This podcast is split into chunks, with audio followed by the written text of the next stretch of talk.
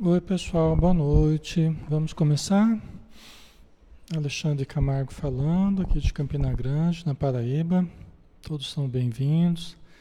É uma atividade extensiva da Sociedade Espírita Maria de Nazaré. Tá?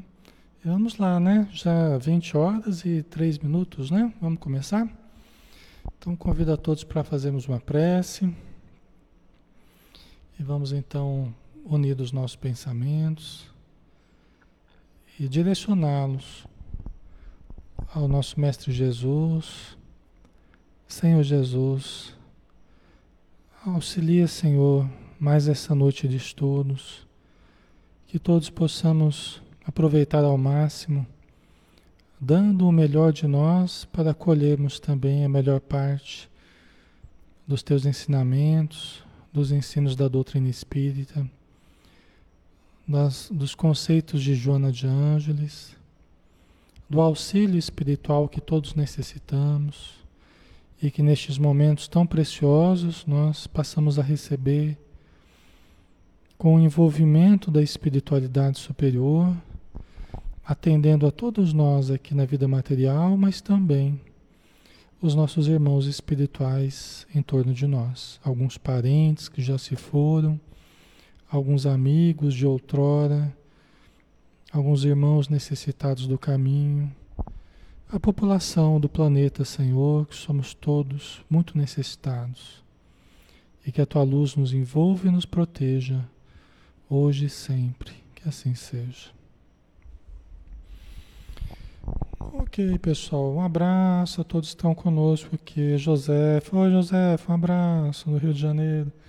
Wesley Miliano, amigo nosso aqui da Casa Espírita, um abraço, Janaína, todos os, os filhos, a Helena Aparecida, um abraço, Castro Cíntia, Elizabeth, Berenice, Adriana, Aline Ferraz, Maria José, Ana Paula, aqui de pertinho também da nossa Casa Espírita, Terezinha Passos, Jane Santos, tudo bom, Jane, do Rio de Janeiro, né?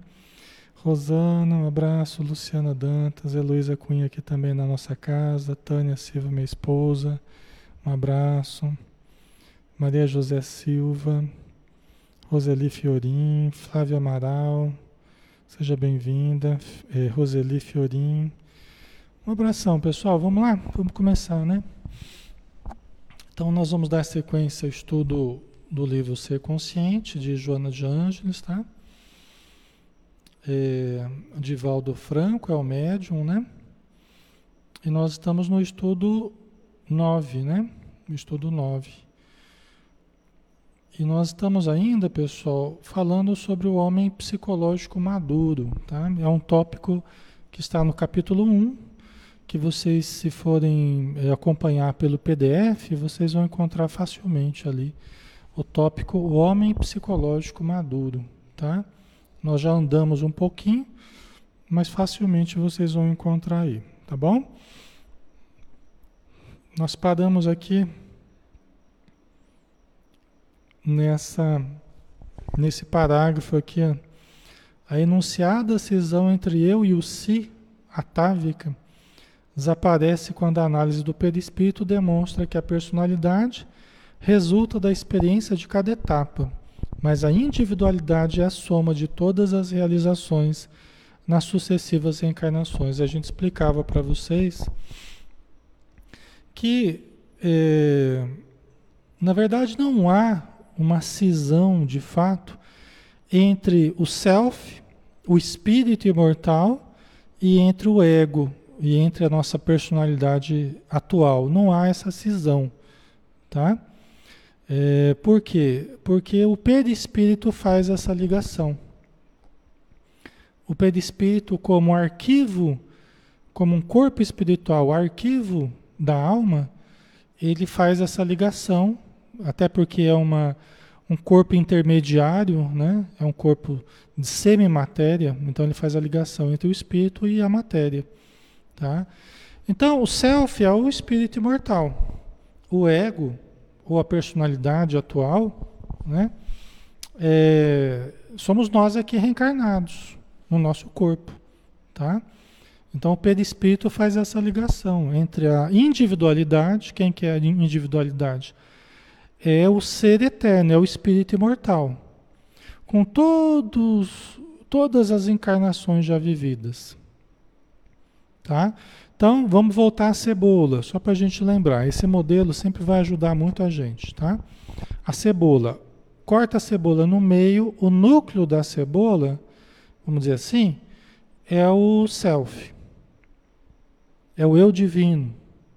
É a presença divina dentro de nós. A princípio, tá? Aí tem as camadas da cebola, que são as encarnações.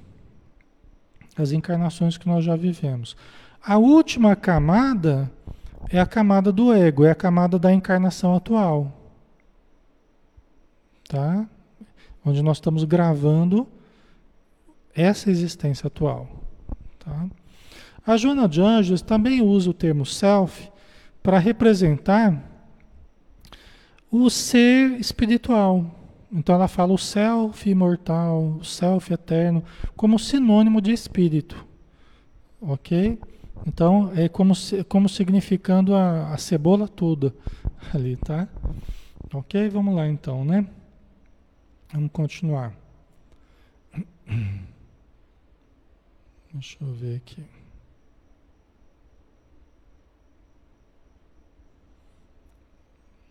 Ok.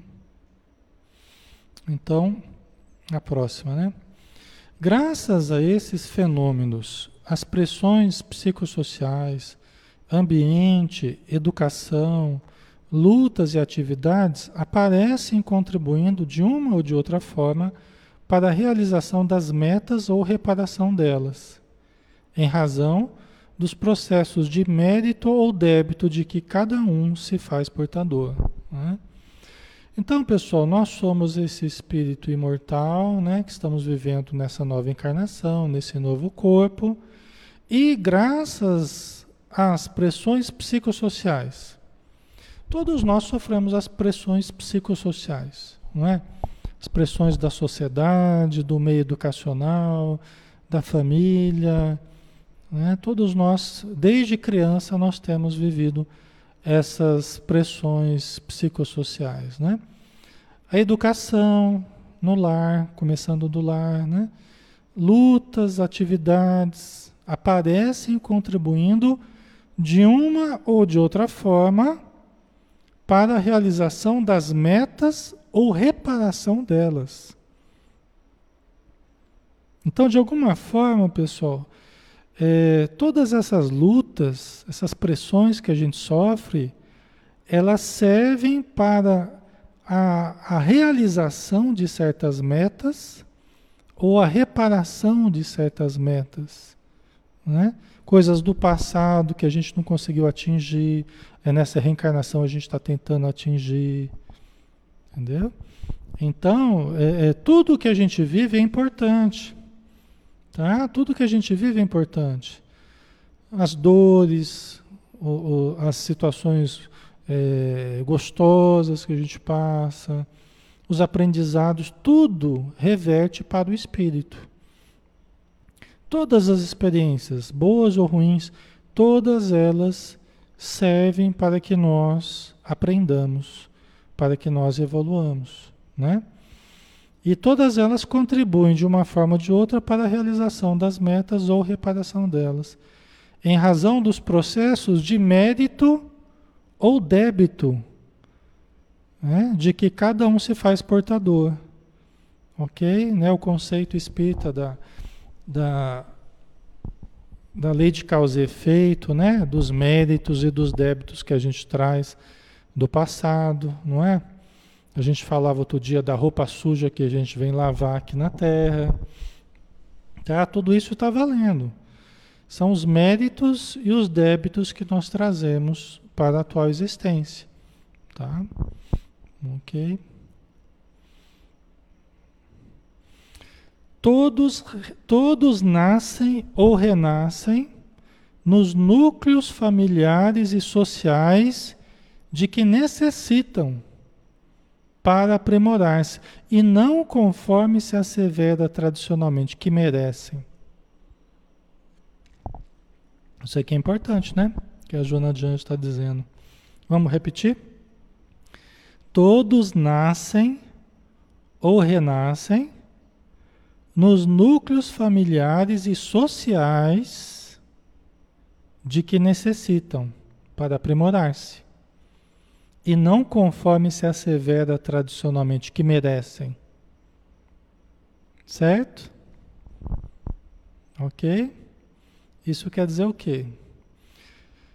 Que todos nós, pessoal, nós estamos no lugar certo, nós estamos no ambiente mais adequado para, para as nossas necessidades. Tá? Tem muita gente que luta com isso, né? Que rejeita essa ideia, não, não é possível. É a pessoa que acha, não, porque eu merecia algo melhor, né? A pessoa se sente injustiçada. Não, porque eu merecia algo melhor. Porque é injustiça, é injustiça. Mas todos, como diz Joana aqui, né? Todos estão no ambiente que necessitam a gente costuma falar, ah, todo mundo está no ambiente que merece. Ela, ela corrige, ela fala, não, não é que merece, é que necessita. Às vezes você até merecia estar num outro lugar. Você até agiu bem no passado, você fez coisas boas, você conquistou amizades e tal. Você merecia estar no determinado lugar. Vamos supor. Não é, nós não estamos tratando de mérito, mas vamos supor. Só que você precisa atender certas pessoas. Você precisa renascer em certos ambientes. Por quê? Porque você ainda tem certas áreas a desenvolver, você tem pessoas a socorrer, você tem experiências a vivenciar. Vocês entendem a diferença? Né?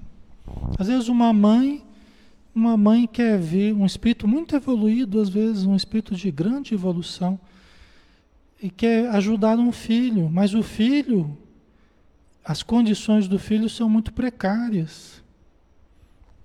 Né? Ele precisa, às vezes, de experiências mais duras, o filho.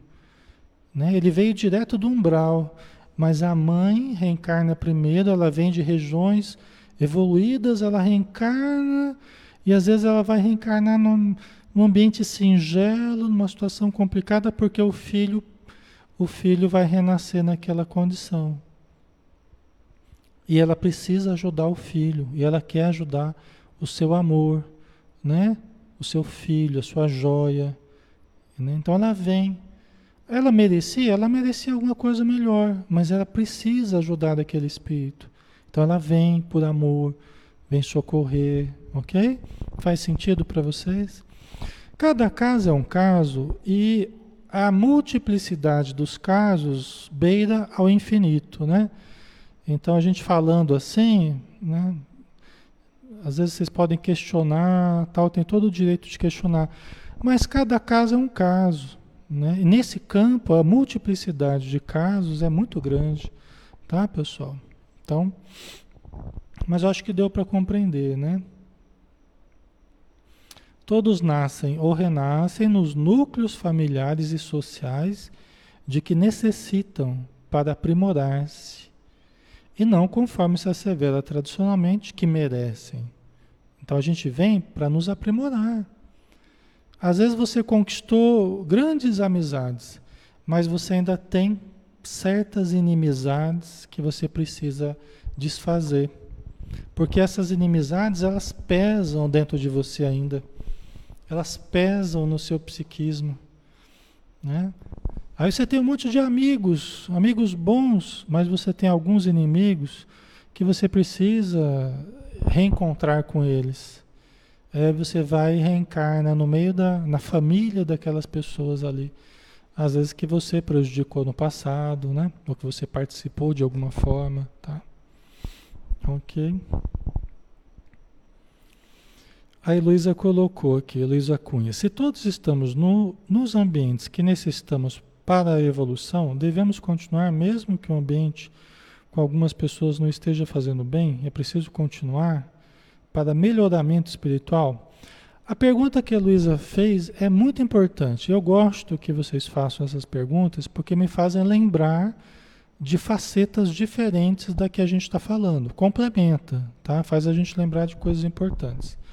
Por exemplo, O fato de eu ter nascido numa situação, num ambiente muito complicado,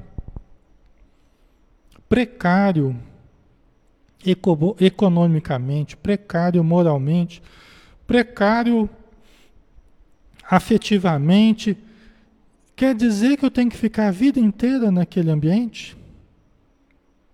Primeira coisa para a gente pensar: nós podemos melhorar o nosso ambiente? Né? Nós podemos transformar o nosso ambiente? Primeira coisa que a gente tem que pensar: nós podemos melhorar a nossa vida? Podemos melhorar o nosso ambiente? Podemos ser alguém que use a sua vontade, use a sua inteligência, use a sua determinação, aí entra os valores de cada um ou a falta desses valores, né? que justamente a gente está querendo desenvolvê-los. Então são situações de desafio que muitas vezes forçam que a gente que a gente pegue firme na coisa.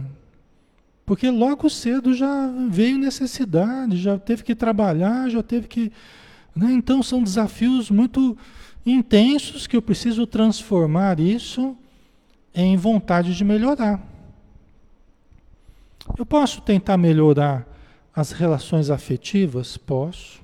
Eu vou conseguir ou não? Não sei. Talvez eu consiga, talvez não. Eu devo ficar naquele ambiente o resto da vida? Você que vai decidir a sua intuição, né? Onde o seu limite, quais são os seus limites? É você que vai definir. Aí você, eu estou falando todos, né, Luísa? Todas as pessoas, né? Hipoteticamente aqui falando, ok? É você que vai definir, né?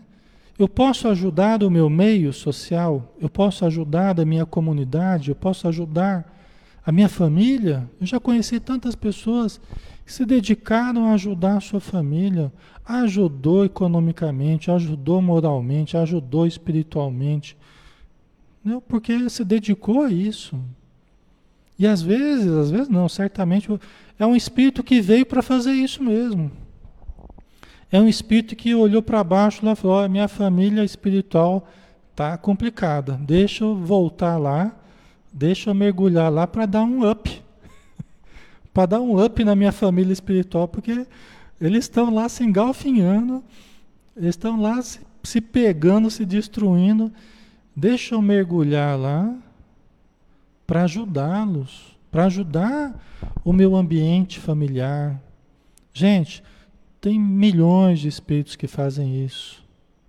Todos os anos. Reencarnam, preciso ajudar minha família. Minha família está muito desorganizada. Moralmente, espiritualmente, tudo. Está muito afetivamente, está muito desorganizado. Aí vem aquele netinho, aquele netinho que já que está na barriga da mãe e já está mudando o ambiente já, né? Parece que já começa a unir a família, aquele neto que começa, né? É, vai crescendo, conversa com um, conversa com outro, brinca daqui, brinca dali e vai ajudando todo mundo, né? Vai sendo um estímulo para os mais velhos, vai sendo um, um, um estímulo de ponderação para os mais novos, para o pai, para a mãe, motivo de dignificação. Tem tanta coisa que ocorre nisso aí, né, pessoal? Tanta coisa que acontece.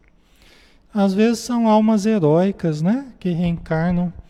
São almas heróicas, né? É um heroísmo de um espírito, né? Homens e mulheres, né? Espíritos de uma evolução considerável já que reencarnam né?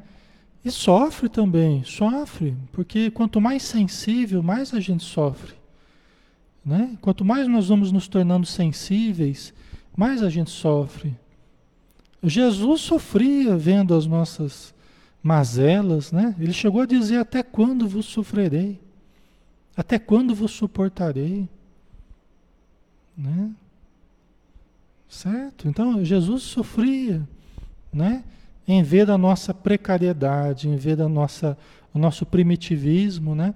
E muitos espíritos de luz sofrem, né? Sofrem por ver dos seus parentes na Terra é, lutando só por dinheiro, lutando por herança, lutando por, né?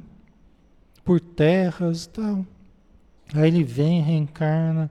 E como daqui a pouco é aquela criança que começa a trazer todo mundo para o centro, né? tem, tem pais que trazem os filhos e tem filhos que trazem os pais para o centro. Né? Vocês já perceberam? Tem criança, olha que o dia que a criança conhece a casa espírita, não quer mais sair, né? Aí os pais nem querem muito vir, tá? não estão muito com vontade, não, quer ficar vendo TV, não sei o quê. E o filho, ah, ó, vamos pro centro, pai, vamos pro centro, mãe. Hoje é o dia de aulinha, não tem isso? Hoje é o dia de aulinha e tal. E começa a aulinha, a evangelização, mas na verdade é ele que está trazendo todo mundo para o centro. Daqui a pouco vem a avó, vem avô, vem tio, vem, né? Então, isso acontece porque é, é, nós renascemos, como ela está dizendo aqui, num ambiente que a gente necessita, né? Pelo nosso aprimoramento e para ajudar também pessoas que a gente ama, né? Para ajudar aqueles que a gente quer bem. Aí ela continua dizendo aqui, né? As cargas de genes e cromossomas as condições psicossociais e econômicas formam o quadro dos processos de burilamento moral e espiritual, resultantes da reencarnação caldeadora dos dispositivos individuais para evolução. Tá?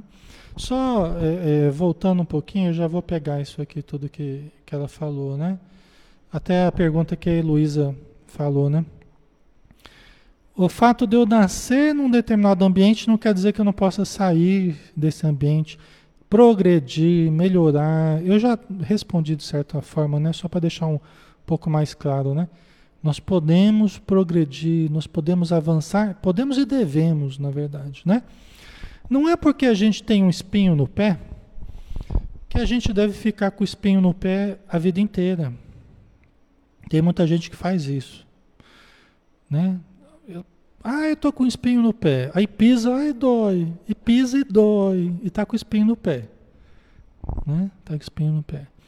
O que, que a Joana de Angeles fala? Que nós não devemos sossegar enquanto a gente não tire o espinho no pé. Tá?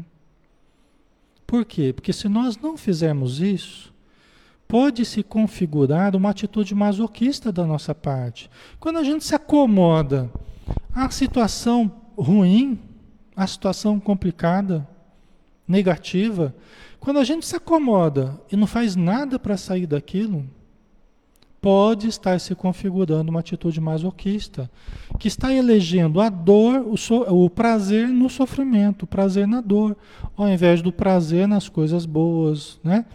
a alegria nas coisas saudáveis. Eu começo a, a gostar de sofrer. Entendeu? Isso nós não podemos fazer essas, essas inversões psicológicas. Né? Então o que, que a gente vai fazer? A situação familiar está difícil, a situação econômica está difícil. Vamos tentar reverter a situação? Nós vamos conseguir ou não? Não sei. Né? Não sei. Até onde a vida vai me permitir mudar? Não sei. Mas eu tenho que tentar. Eu tenho que tentar tirar o espinho do pé. E não sossegar enquanto eu não tiro o espinho do pé. Tem gente que está lá com o espinho no pé, doendo, e pisando e doendo, e fala, ah, não, porque, tô, é porque Deus quer o espinho no pé. Então, né? É porque na encarnação passada eu coloquei espinho no pé do outro, então eu estou com espinho no pé. Então, é, tem a resignação ativa e a resignação passiva. A Joana Anjos explica que a resignação passiva é essa que percebe as dificuldades, percebe as precariedades, percebe as coisas negativas que está vivendo e se acomoda, aceita os problemas, mas também não faz nada para sair deles. Essa é a resignação passiva, tá? O ideal é a gente ter a resignação ativa. O que, que é? É nós aceitarmos que o espinho está no pé. Não, realmente, o espinho está no pé. Eu estou vendo ele aqui. Quando eu piso, dói mesmo. Eu não estou negando que ele exista. É, estou aceitando a existência dele. Mas eu não descanso enquanto eu não consigo tirar. Posso levar a vida inteira tentando tirar o espinho do pé. Tá? Mas eu não descanso enquanto eu não consigo. Certo, pessoal? Ok? Então, tudo na nossa vida pode melhorar. Tudo na nossa vida pode mudar. Só que nós precisamos empreender a nossa vontade, o nosso desejo. Saímos da acomodação. Isso não significa é, começar a brigar com todo mundo, levantar bandeiras, revolução. Não. A revolução, pessoal, é dentro de nós. A grande revolução é dentro da minha cabeça, do meu coração. Não adianta eu querer que o mundo mude para que eu seja feliz, que não vai ser assim. Entendeu? Nós é que vamos ter que mudar nosso interior. A Joana Jones fala que é pura ilusão. Nosso desejo de transformar o mundo no sentido assim, né? É, fazer virar o mundo de uma hora para outra naquilo que a gente quer. Ela chama disso uma atitude utópica, né? Nós podemos sim começarmos a mudar a nós mesmos. Muitas vezes a gente quer mudar o mundo para fugir da grande mudança que nós precisamos fazer. Né? A mudança que nós precisamos fazer. Né? A Malena colocou: os espinhos é que me fazem crescer. Então, Malena, aí o, o, quanto nós vamos conseguir tirar certas dores, o quanto nós vamos conseguir superar certos desafios, aí é a vida que vai dizer. Né? Eu já vi pessoas lutando para sair de certos sofrimentos, mas elas não conseguiam. Chegou uma certa hora, aí conseguiu. Né? Quando é que vai ser o fim de certas dores? Quando é que vai ser o fim de certas provações? Nós não sabemos. Nós temos que ir amadurecendo concepções, aprendendo, que nem você falou, aprendendo, refletindo, amadurecendo, usando a vontade. Então, quando é que nós vamos conseguir superar certas dores, certas provações? Né? Nós não sabemos. Aí é o tempo de Deus, aí é o tempo que eu vou levar para extrair mesmo o aprendizado que eu preciso. Aí é a vida que vai dizer quando é que a gente vai conseguir, tá? Quando é que a gente vai conseguir tirar certos espinhos, né? Mas nós temos que, né, Maria Lígia, temos que nos esforçar, né? E as dificuldades, pessoal, na verdade, a bem da verdade mesmo, as dificuldades, elas, elas que nos fazem crescer. O maior aprendizado que a gente tem é nas dificuldades. A minha vida os momentos de maior mudança para melhor sempre foram acompanhados pela dor, pelo sofrimento. Entendeu? Então, a gente só pode bem dizer né, certas dores que a gente passa, certas provações, que nos fazem amadurecer, nos fazem crescer. Tá? A fé que a gente diz possuir, Emmanuel fala assim, que a, que a, a prova é o teste da fé que a gente afirma possuir. A gente falar que a gente tem fé é fácil, né? ah, eu tenho muita fé, eu tenho muita fé, né? Só que está tudo bem. Aí vem a prova. A prova é o teste da fé que a gente afirma possuir. E se a gente não possui, é uma bela oportunidade para a gente começar a desenvolver. E o, o terreno fértil para o desenvolvimento da fé são as dificuldades. É ali que a gente mais desenvolve. Por isso que Jesus falava assim: Eu não vim para os sãos, eu vim para os doentes, eu vim para aqueles que estão sofrendo. Porque quem está muito feliz na vida, quem está assim muito satisfeito né, com tudo, né? A pessoa, ah, para que, que eu preciso de Jesus, né? Para que, que eu preciso do Evangelho? Para que, que eu preciso de casa espírita? Para que, que eu preciso de palestra virtual, de estudo? Eu não preciso disso, não. Agora, quem está sofrendo, busca, são os doentes. Na verdade, todos somos doentes, né? Mas tem as pessoas que perceberam e tem as que não perceberam ainda. Né? Se a gente já percebeu que nós somos todos doentes da alma, estamos internados na Terra, nesse corpo, para nos tratar. Nosso objetivo aqui é tratamento. Todos nós estamos nos tratando. Tá? Então, bendita a dor, bendito, bendita as provações que nos tratam. Né? Certo? A Rosana colocou: as duras provas que tive que passar me tornaram uma pessoa mais forte. Pois é, Rosana, é isso mesmo. Tá? É isso mesmo. Então, tiremos o aprendizado, né? E, como diz Paulo de Tarso, regozijemo-nos sempre. Regozijemo-nos sempre, né? Vamos nos alegrar sempre, vamos vamos encarar com boa vontade, com alegria mesmo, se for possível, né? Mas vamos nos regozijar até mesmo pelas provas, porque se Deus é, me acha, Deus acha que eu já estou com capacidade de ser provado, já é uma coisa boa. Né? Coletivamente, se Deus acha que nós já estamos com capacidade de sermos provados, uma coisa boa. Né? Já estamos nessa condição. Então vamos tentar passar bem no, no teste, né? na prova. Ok? Vamos lá. Então, as cargas de genes e cromossomas, às vezes a gente vem com uma genética danada, né? A gente nasce num, numa família, num, num, numa população genética complicada, né? Então, as cargas de genes e cromossomas, né? Mas é o que eu preciso. Eu não caí de paraquedas naquela população genética, eu não caí de paraquedas naquela família. Quando eu estava formando o meu corpo, eu já fui, eu fui absorvendo do grupo familiar, do material genético do pai e da mãe, do, do espermatozoide e do óvulo, eu já fui pegando aquilo que se identificava comigo. É assim que os espíritos explicam. Eu já fui me sintonizando com determinados traços genéticos ali, de um, de outro, né? Conforme as minhas necessidades, tá? As condições psicossociais, econômicas, né? Que pode ser de maior condição, de menor condição. A grande prova da riqueza, da riqueza, desculpa, da riqueza é a, a liberdade que dá. É a liberdade. Dá muita liberdade. São os excessos. Essa é o grande, a grande prova da riqueza, são os excessos que ela proporciona. Né? A grande prova da pobreza é a revolta. Porque normalmente quem vem com a prova é, da pobreza é, muito frequentemente se revolta.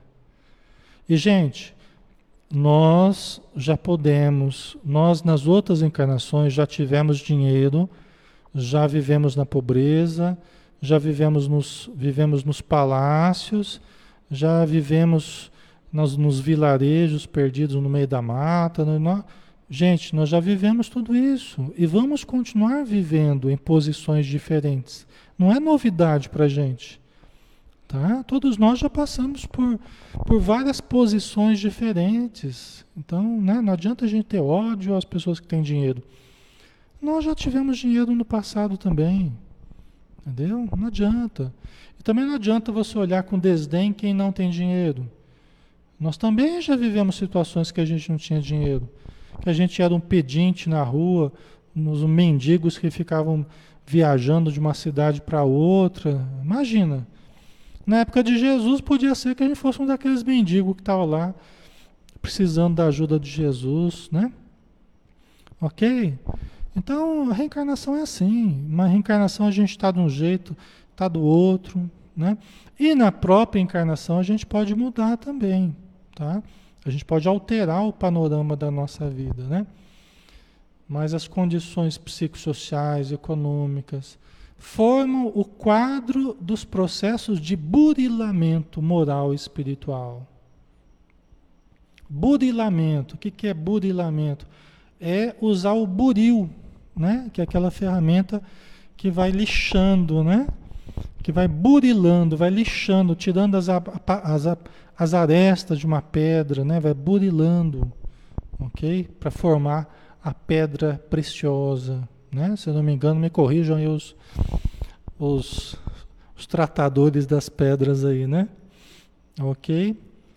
Então, só que aqui o nosso burilamento é o burilamento moral espiritual. Burilamento moral e espiritual. É melhor que eu reencarne num meio familiar para aquilo que eu vim fazer no planeta, para o, a minha programação, conforme os erros que eu tive no passado, para a minha programação, é melhor que eu nasça num ambiente rico ou é melhor que eu nasça num ambiente pobre? Vamos ver o seu caso, Alexandre. Vamos ver o seu caso. Vamos analisar. Vamos analisar quem que você conhece que está encarnado. Ah, eu conheço tal pessoa. Será que ela pode te aceitar lá? Vamos conversar com ela, vamos ver se ela me aceita lá para eu reencarnar. Como é que está a situação dela? Ah, está numa situação de riqueza lá. Ah, mas será que riqueza vai ser bom para você? No passado você já caiu no, pela riqueza. Então, tem alguém mais aí que está. Né?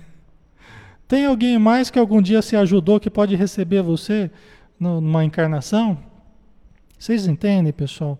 Então, são vários fatores que vão sendo analisados. São vários fatores. Né? E eu posso precisar nascer num ambiente que tenha condições para que eu possa estudar determinados assuntos para atuar na sociedade, naquele campo que eu preciso, porque os meus débitos são naquele campo. Então, se eu não tiver recurso nenhum, eu não vou poder atuar naquele campo. E eu não vou poder pagar os meus débitos naquele campo. Pode ser na ciência. Pode ser que eu me comprometi no conhecimento. Eu fiz muito mal, porque eu, eu trabalhei mal cientificamente. E hoje eu vou ter que me desenvolver nesse campo para ajustar aquilo que eu desajustei no passado conceitos que eu desajustei.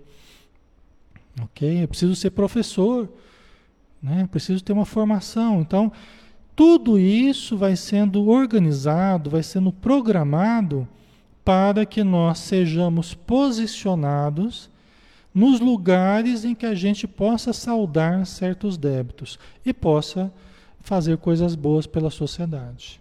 Ok? Certo, pessoal?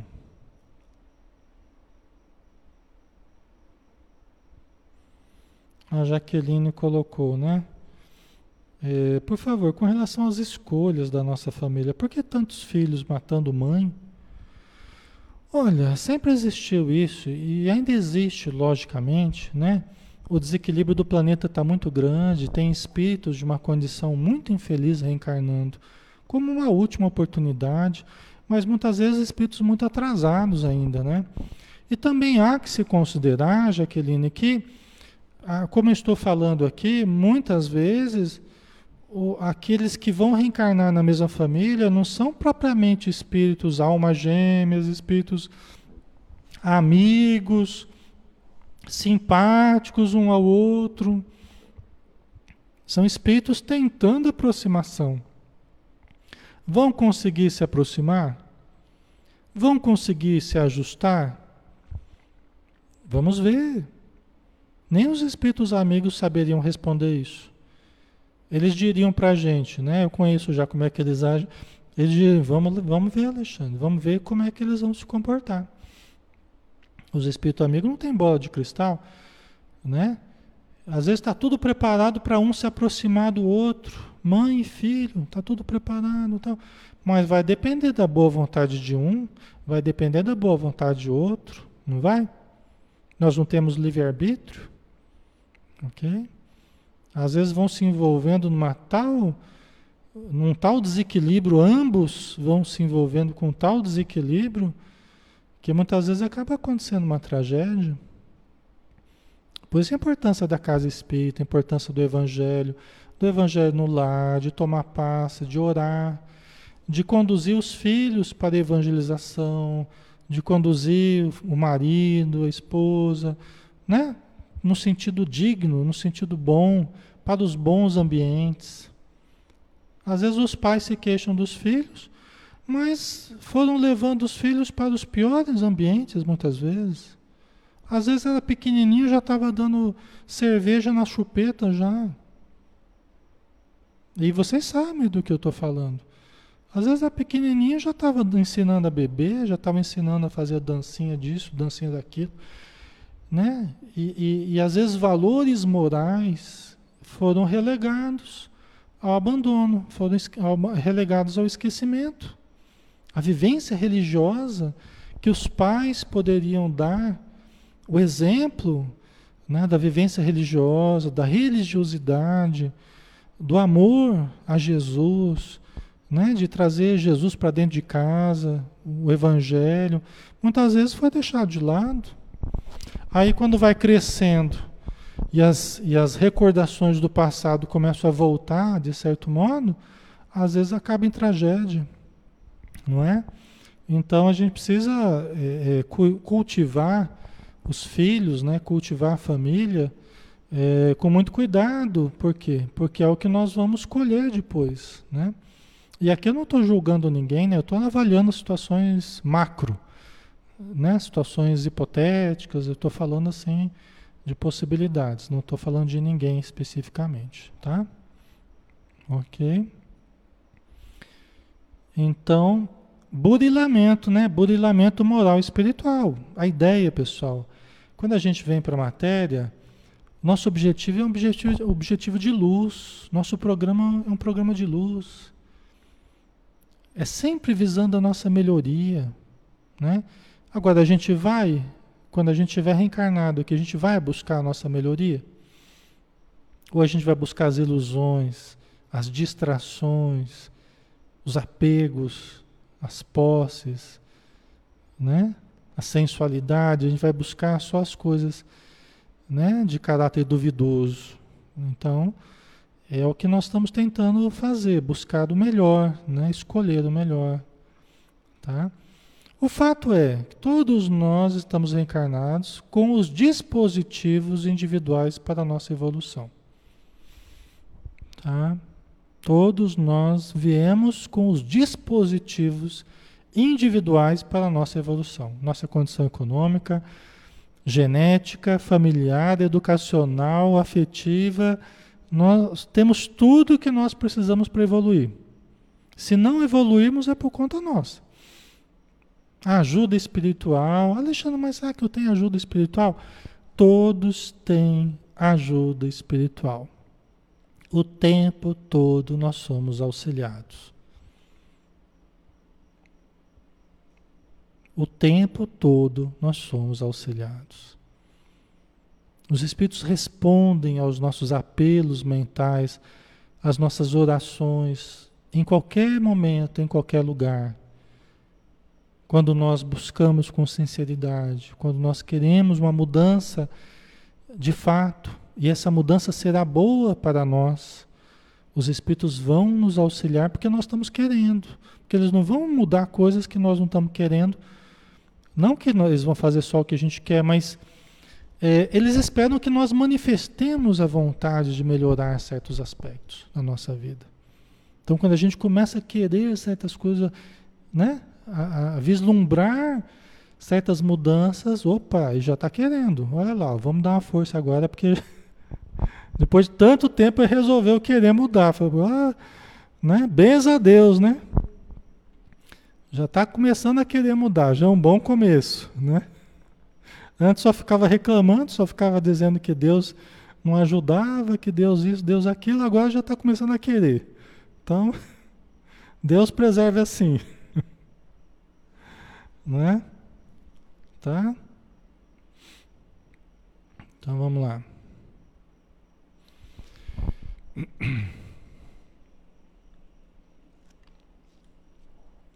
Tal razão prepondera na elucidação das diferenças psicológicas dos indivíduos, mesmo entre os gêmeos uniovulados, defluentes das conquistas anteriores.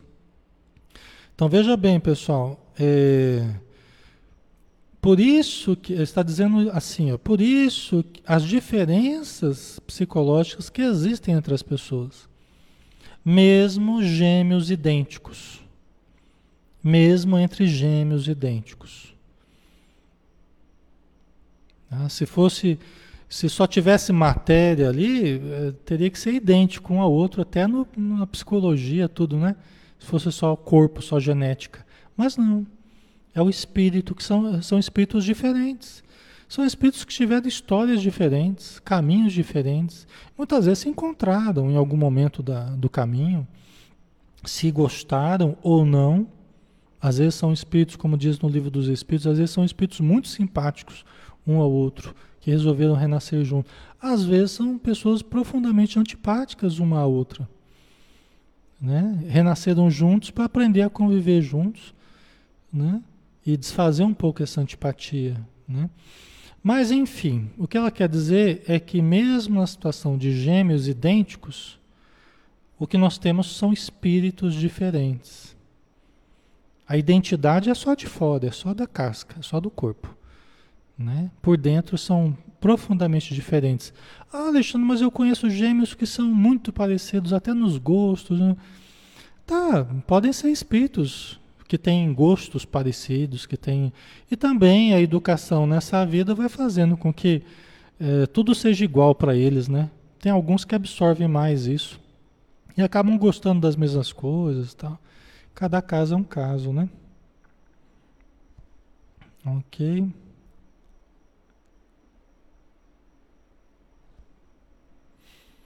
A joia. Estamos quase acabando, pessoal. Temos mais um pouquinho, né? Então nós temos que olhar para as individualidades de cada um, né? Cada um é diferente e precisa ser olhado de uma forma diferente nas suas necessidades, né? Continuando, a maturidade psicológica tem um curso acidentado, feito de sucessos e repetições, por formar um quadro muito complexo na individualidade humana. Tá vendo? Nosso assunto aqui é o homem psicológico maduro. Como é que é o nosso processo de amadurecimento? Tudo isso que a gente está falando tem a ver com amadurecimento. Então, olha o que ela diz. A maturidade psicológica tem um curso acidentado. Feito de sucessos, aqui sucessos, é, não exatamente sucesso de ser bem sucedido. Aqui sucessos como acontecimentos, fatos, situações, tá? É nesse sentido que a gente deve entender aqui. É feita de sucessos e repetições, ou seja, é feita de, de, de fatos, de acontecimentos, né? de ocorrências né? e repetições. Tá? Muitas repetições, muitas ocorrências. Né? A gente está aí reencarnando há centenas e milhares de anos aí na fase humana, é, tentando amadurecer. Né? A evolução está nos levando ao amadurecimento. Mas quantos tropeços nós já tivemos? Quantas quedas nós já caímos? Quantas vezes tivemos que levantar? Quantas vezes tivemos que nos desculpar com as pessoas? Ou desculpar as pessoas? Quantas vezes né, tivemos que pedir auxílio? Quantas vezes nos vimos frustrados nas nossas melhores expectativas? Né? Então, essas ocorrências todas, pessoal, elas são acontecimentos, são ocorrências e repetições. E o nosso, o nosso amadurecimento, ele é complexo. Não é? é complexo, não é algo simples.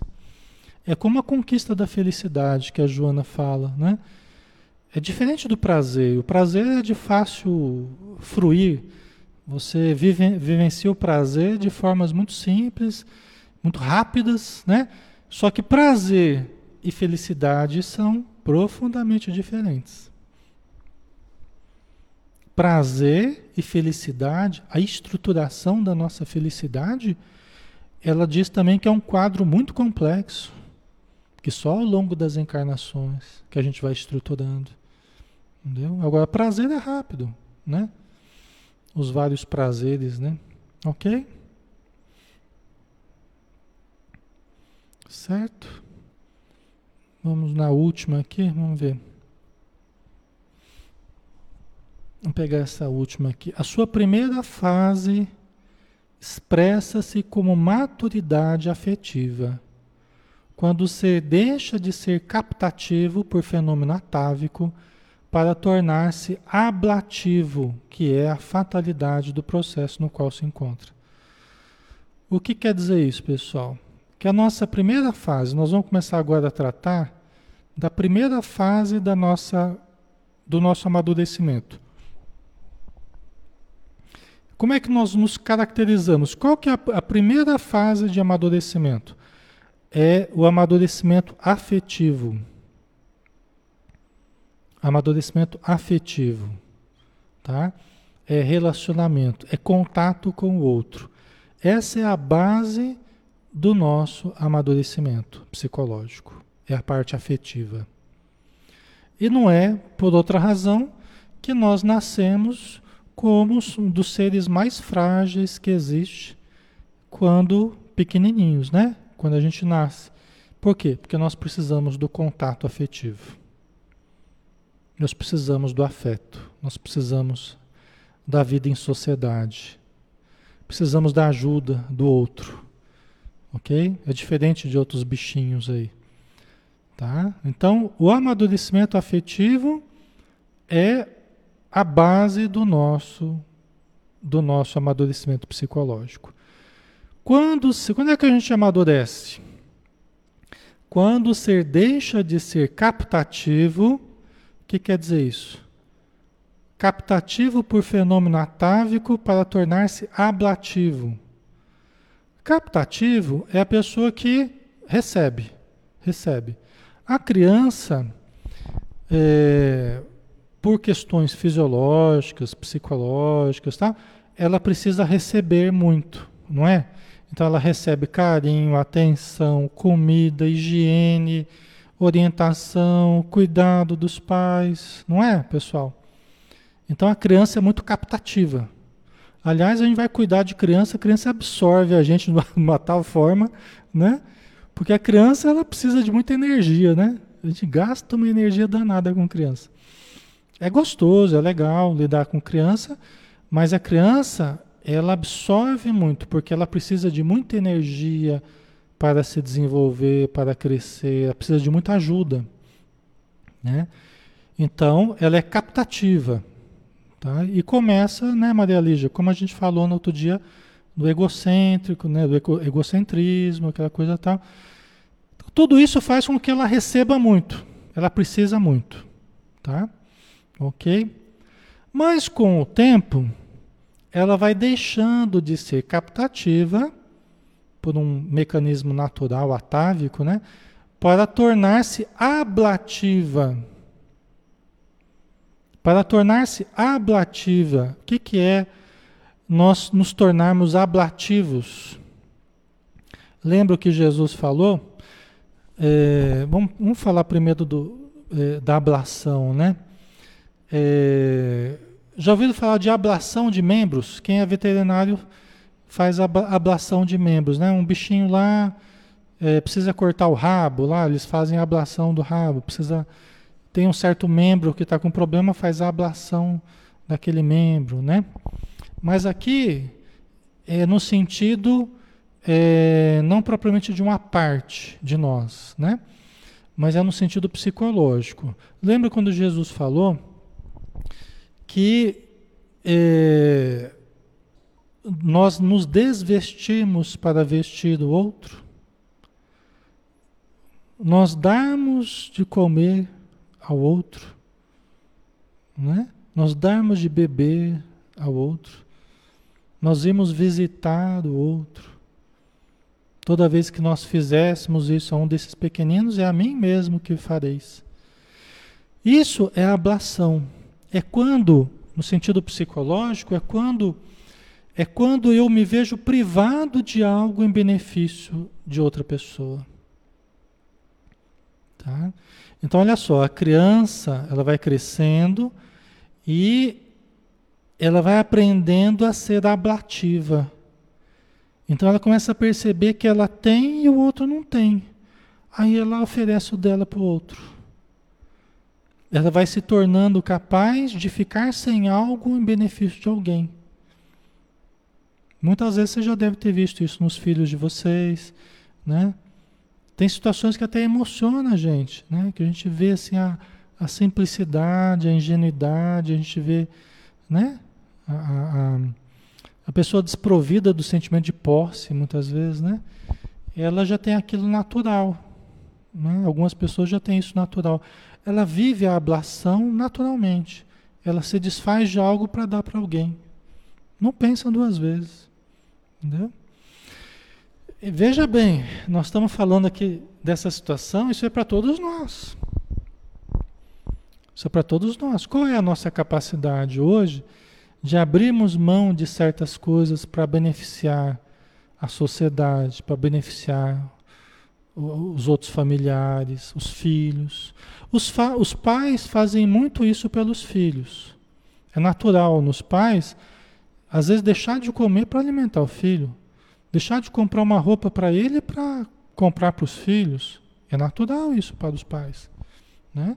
Por quê? Porque os pais já saíram da situação da imaturidade de serem captativos apenas e passaram a ser ablativos. Por isso que a criança é a criança, o adulto é o adulto. A criança é captativa, o adulto precisa aprender a ser ablativo. O duro é quando o adulto também é captativo, né? Aí fica brigando com a criança, ou brigando com o jovem, com o jovem, né? E é como o adulto ainda, né? Ainda que não aprendeu a, a, a fazer a ablação, né? Aí que está um processo de, de amadurecimento importante para a gente, que é a base do, do, do amadurecimento psicológico, o amadurecimento afetivo, e uma das coisas do amadurecimento afetivo é a gente ser capaz de abrir mão de certas coisas, de sofrer certa ablação. Né? Ok? Certo, pessoal? Entre marido e mulher, entre pais e filhos, né? entre amigos, né? em qualquer lugar a gente pode encontrar situações que, que a gente tenha que ser ablativo, né? É, que a gente possa ser caridoso, que a gente possa ser misericordioso, né? A gente pode usar vários termos aí, mas é esse processo de vivenciarmos a perda de algo em benefício de alguém, isso é um processo muito meritório, né? A gente amadurece muito quando a gente vai aprendendo a fazer isso, tá? Ok? E às vezes a vida faz isso meio na marra com a gente, né? O processo que a gente está vivendo hoje é mais ou menos isso, né? Então a gente começa a aprender na marra a ficar sem alguma coisa em benefício dos outros. Né? A gente fica mais fraterno, mais, mais sensível às necessidades do outro. Geralmente a gente, a gente chega nessa situação quando a gente começa a passar necessidade, porque aí a gente começa a desenvolver empatia, né? Puxa vida, né? Olha como é difícil, né? Passar necessidade. Aí a gente começa a aprender a ajudar o outro, porque a gente se coloca no lugar do outro, né? Por isso que o vai amadurecendo afetivamente, né? Pessoal, esse assunto ainda vai longe. Nós vamos terminar por aqui hoje, né? Já temos bastante informação para a gente pensar, conversar, estudar, né? Mas graças a Deus foi bem produtivo, né? Vamos dar sequência então fazendo a nossa prece e vamos agradecer novamente a Jesus, a espiritualidade, pelo momento de paz que vivenciamos e que possamos ter muitos outros momentos como este, Senhor, em que nós nos confraternizamos espiritualmente e materialmente com amigos, com irmãos com companheiros de jornada. E que o teu amor nos envolva hoje e sempre. Que assim seja. Ok, pessoal. Obrigado pela presença de todos, tá? Obrigado pela participação, pelo carinho de todos, tá? E é, estaremos juntos na terça-feira, né? Terça-feira. Ah, no sábado. No sábado nós temos o, às 4 horas, às 16 horas a gente tem estudo do, do Ação e Reação do André Luiz, né? Estudo da obra do André Luiz, o livro Ação e Reação, às 16 horas, tá? Então eu conto com vocês também. Um forte abraço e até mais.